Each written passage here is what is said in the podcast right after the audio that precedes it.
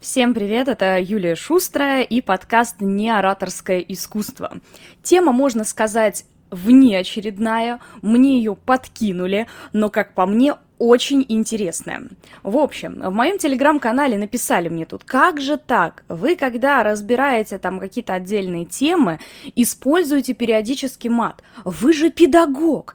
Как же так можно? Можно. А иногда даже нужно. Смотрите, сегодня мы с вами поговорим как раз о необходимости либо не необходимости мата. Для начала разберемся, что же это вообще такое и с чем это едят.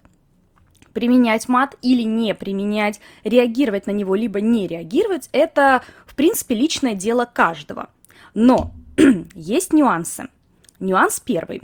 Мат бывает э, разных видов субъективный и, скажем так, объективный, можете как угодно назвать, но суть такая. Есть мат, который просто выражает эмоции, а есть мат, который направлен на конкретного человека, явление и так далее. Так вот, если разделять э, виды мата с научной точки зрения, то Первое вполне допустимо, и вы это видите даже в литературной речи, вы можете это встретить в книгах, вы можете это встретить даже у очень грамотных людей, и в принципе это не является даже там пере, переходом через какие-то границы, когда мы говорим о разговорной речи, это важно. Дальше есть мат такой субъективный, направленной на человека. И вот это уже, конечно, нарушение не просто личных границ, а элементарных норм вежливости. То есть, если мат не направлен на конкретного человека, персонажа, то, в принципе, его даже допустимо применять. Дальше мы можем разделить еще по сферам применения. Естественно, в деловой речи мат э, недопустим. Но если мы говорим о шоу-бизнесе, например, если мы говорим даже о ведении блогов, если мы говорим о ведении, например, подкастов, то это вполне допустимо. И если вы слушаете подкасты регулярно, вы знаете, что некоторые некоторые авторы используют его и очень даже. Что еще может э, смущать в применении мата? Так вот, это когда мат становится равнозначен словам-паразитам. Как это выглядит? Это выглядит следующим образом, когда человек не может подобрать э, другие, например, синонимы и через каждое там слово «два» вставляет мат, просто потому что его легче вспомнить. И вот это уже вариант, который действительно сильно портит речь и ничего ей не добавляет. В остальных случаях мат может даже добавить выразительности. Лично я против него ничего не имею. Абсолютно. Вы можете написать, какое у вас к нему отношение, потому что тема такая все-таки скользкая, на ней не одно копье сломали, они постоянно спорят, и, в принципе, спорят не безосновательно. В какой-то момент он был вообще вне закона, да, потом его опять вернули, все спорят, это исконное или не исконное.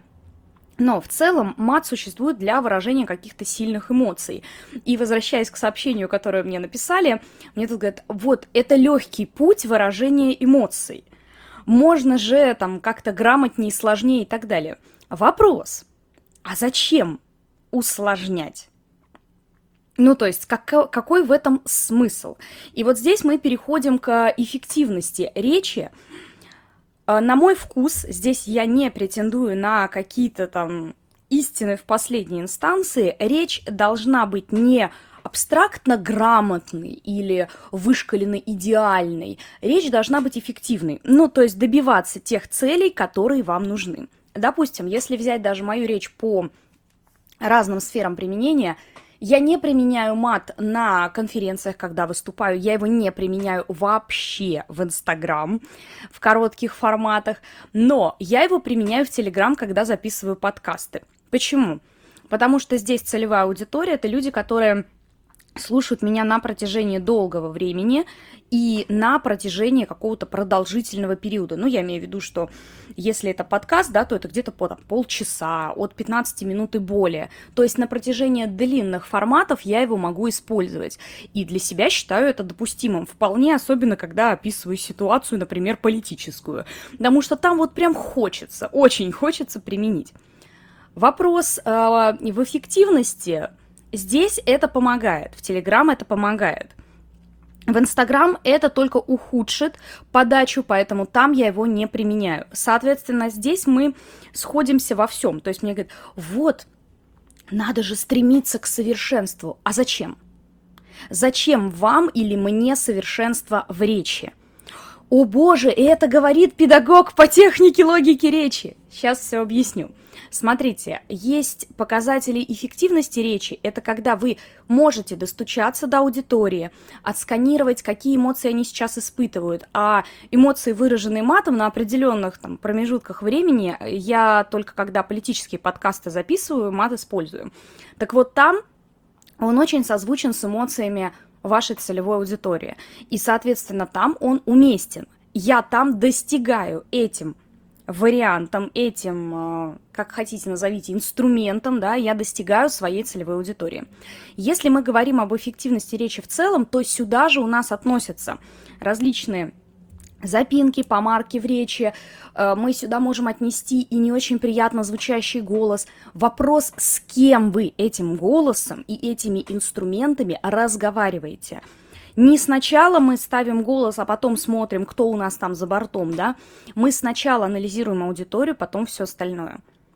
Анализ аудитории – это всегда база в донесении информации, а цель речи это донесение информации, и в некоторых случаях это добиться там своих целей, выиграть спор и так далее. Соответственно, ой, локтем стукнулась. Соответственно, если вы понимаете для себя, что это эффективно, то почему бы нет? И теперь отойдем от темы мата и давайте вообще про эффективность речи. Вот снобистский подход, когда вам говорят, что вы должны все довести до формата гостелерадио и разговаривать очень красивым, очень звучным голосом, наполненным воздухом, как учат в театралках. Вот вы куда с таким голосом? Вы себе можете представить, чтобы голосом Левитана кто-то что-то продавал? Голос Левитана, он не продающий, он вдохновляющий, да, но там другие задачи, другие цели и так далее. Опять же, исходим из целей и задач. Часто продающий голос – это вообще нечто противное, в зависимости от того, что вы продаете. Потому что если мы продаем, например, детские товары, то голос вполне может звучать так немножко нарочито женственно и чересчур мягко, настолько, насколько в обычной жизни вы его не захотите слушать в таком формате. Но если это 30 секунд рекламы, то вполне можно и послушать о том, что я начала использовать для там своего белья вот такое-то средство. Ну, то есть вот в зависимости, опять же, от того, какого эффекта вы хотите добиться. Если вы хотите, чтобы вас услышали как очень-очень женственную натуру, а в подобных рекламах именно это и нужно, то welcome – то же самое с запинками э, и ошибками по дикции. Смотрите, ошибки по дикции такая очень спорная тема, потому что большинство педагогов спекулируют именно на скороговорках. Почему я говорю спекулируют? Потому что именно скороговорки я проверяла. В рилсах, сторис и любых других форматах набирают наибольшее количество просмотров.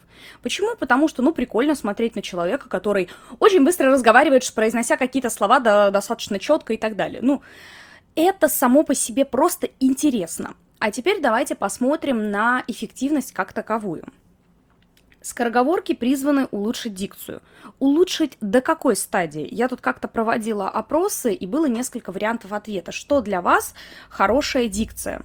И там были варианты. Просто э, дикция, при которой я не запинаюсь, не спотыкаюсь на словах и могу нормально говорить даже в состоянии стресса. Второй вариант, э, как э, у ведущих, да, как у профессиональных ведущих. И там еще э, третий был вариант, чтобы идеально читать абсолютно любую скороговорку. Так вот, большинство людей выбирают второй или третий вариант. И вот тут опять у меня возникает вопрос, зачем?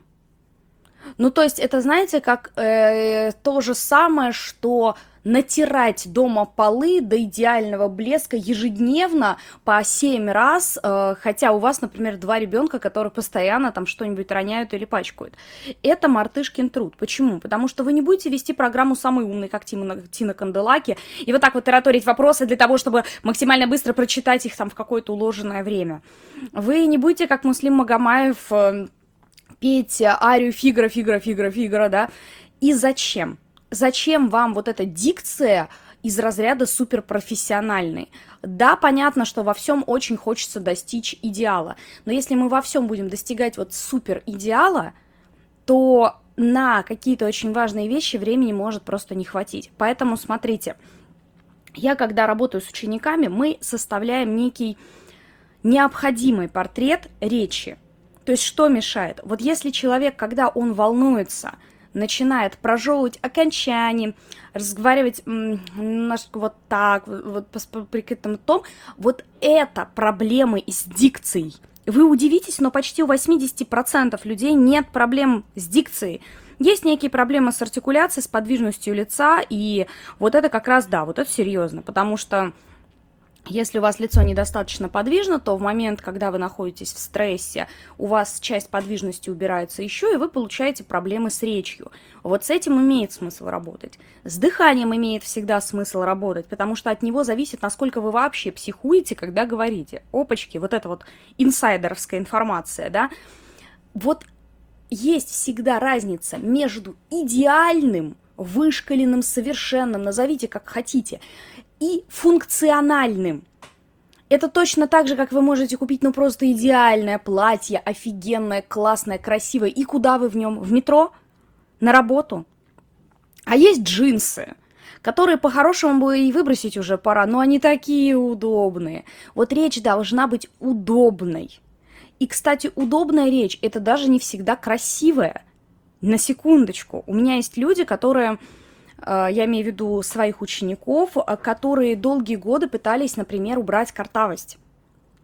А потом мы им под, подработали дыхание, они стали увереннее себя чувствовать, и выяснилось, что картавость – это классная изюминка, которая дает такой чуть ли не французский акцент в речь. И люди отказывались от идеи убирать картавость. Итого, давайте подведем итог. Если вам кажется, что в вашей речи нужно менять вот прям все – скорее всего, вы ни разу ее не диагностировали профессионально. Потому что, когда вы точно разбираетесь, под какие цели вам нужна речь, не просто абстрактная «хочу говорить красиво», а конкретно. Например, я волнуюсь во время переговоров, хочу снизить уровень стресса, и хочу сделать так, чтобы мой голос при этом не терялся, да, там, не шатался и не выглядел неуверенно. Вот, вот это конкретная цель а просто хочу говорить красиво или просто хочу говорить идеально грамотно, вы никогда не сделаете ничего прям идеально. Или сделаете, но убьете на это кучу времени, которое можно было потратить на что-то более полезное. Я именно на это ориентируюсь, когда работаю с людьми. Причем неважно, индивидуально или на курсе. Вот у меня сейчас на курсе тоже есть люди, которым я говорю, так, вот этот блок можете просто пропустить, потому что у вас там все нормально.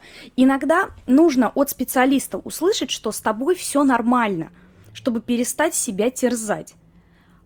Обратить внимание на то, что действительно важно – Потому что пока люди зацикливаются на скороговорках, вот человек решил, что угу, мне постоянно, там, меня плохо понимают и так далее, начну-ка я работать с речью. Вот так логика выглядит. Такой, а, с чего начать работать с речью? Ну, я слышал, что речь это скороговорки. Угу. Пошел, почитал скороговорки, что-то ничего не изменилось. А, все эти методы работы с речью не работают. Да работают. Просто применять надо правильно. Копать экскаватором ямку под садовый цветок – не имеет никакого смысла. Совершенно. Поэтому любая работа с речью начинается с диагностики. Пока вы не продиагностировались, не поняли, в чем именно ваша проблема, искать их в отдельных словах-паразитах, в мате, в запинках, еще в чем-то бесполезно. Это тоже из разряда полюбить себя, потому что речь это часть вас. Вот у меня сейчас не самая идеальная речь из того, что я могу выдать, потому что у меня э, на пол щеки опухоль из-за удаленного зуба. Но я разговариваю, я доношу свои идеи, свои мысли. Является ли моя речь идеальной сейчас? Да нет, конечно, она вообще никогда не является идеальной. Реализую ли я через нее свои идеи? Применяю ли я ее на практике? Помогает ли она мне в работе? Да на 100%. Причем, понимаете, я не стремлюсь ее выхолостить, вот выхолостить до вот такого вот прям состояния м, конфетка. А знаете, что происходит еще? Вот какая обратная сторона происходит с людьми, когда они пытаются довести речь до идеала. У них речь становится блеклой. Она становится, как у всех, даже не как у всех, как у всех это все равно с особенностями.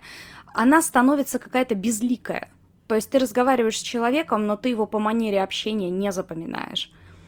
Я очень сомневаюсь, что где-то меня не запомнили. Причем я очень часто слышу такие, знаете, комплименты из разряда «Ой, вы так интересно разговариваете, вы так интересно говорите». Это тоже показатель. Речь – это часть личного бренда и часть личности. Так не пытайтесь из своей личности слепить безликую куклу, и все у вас будет хорошо. И не пытайтесь слишком строго судить себя. Это всегда приводит только к одному – к комплексам и неэффективной работе. Всем хорошего дня и до встречи!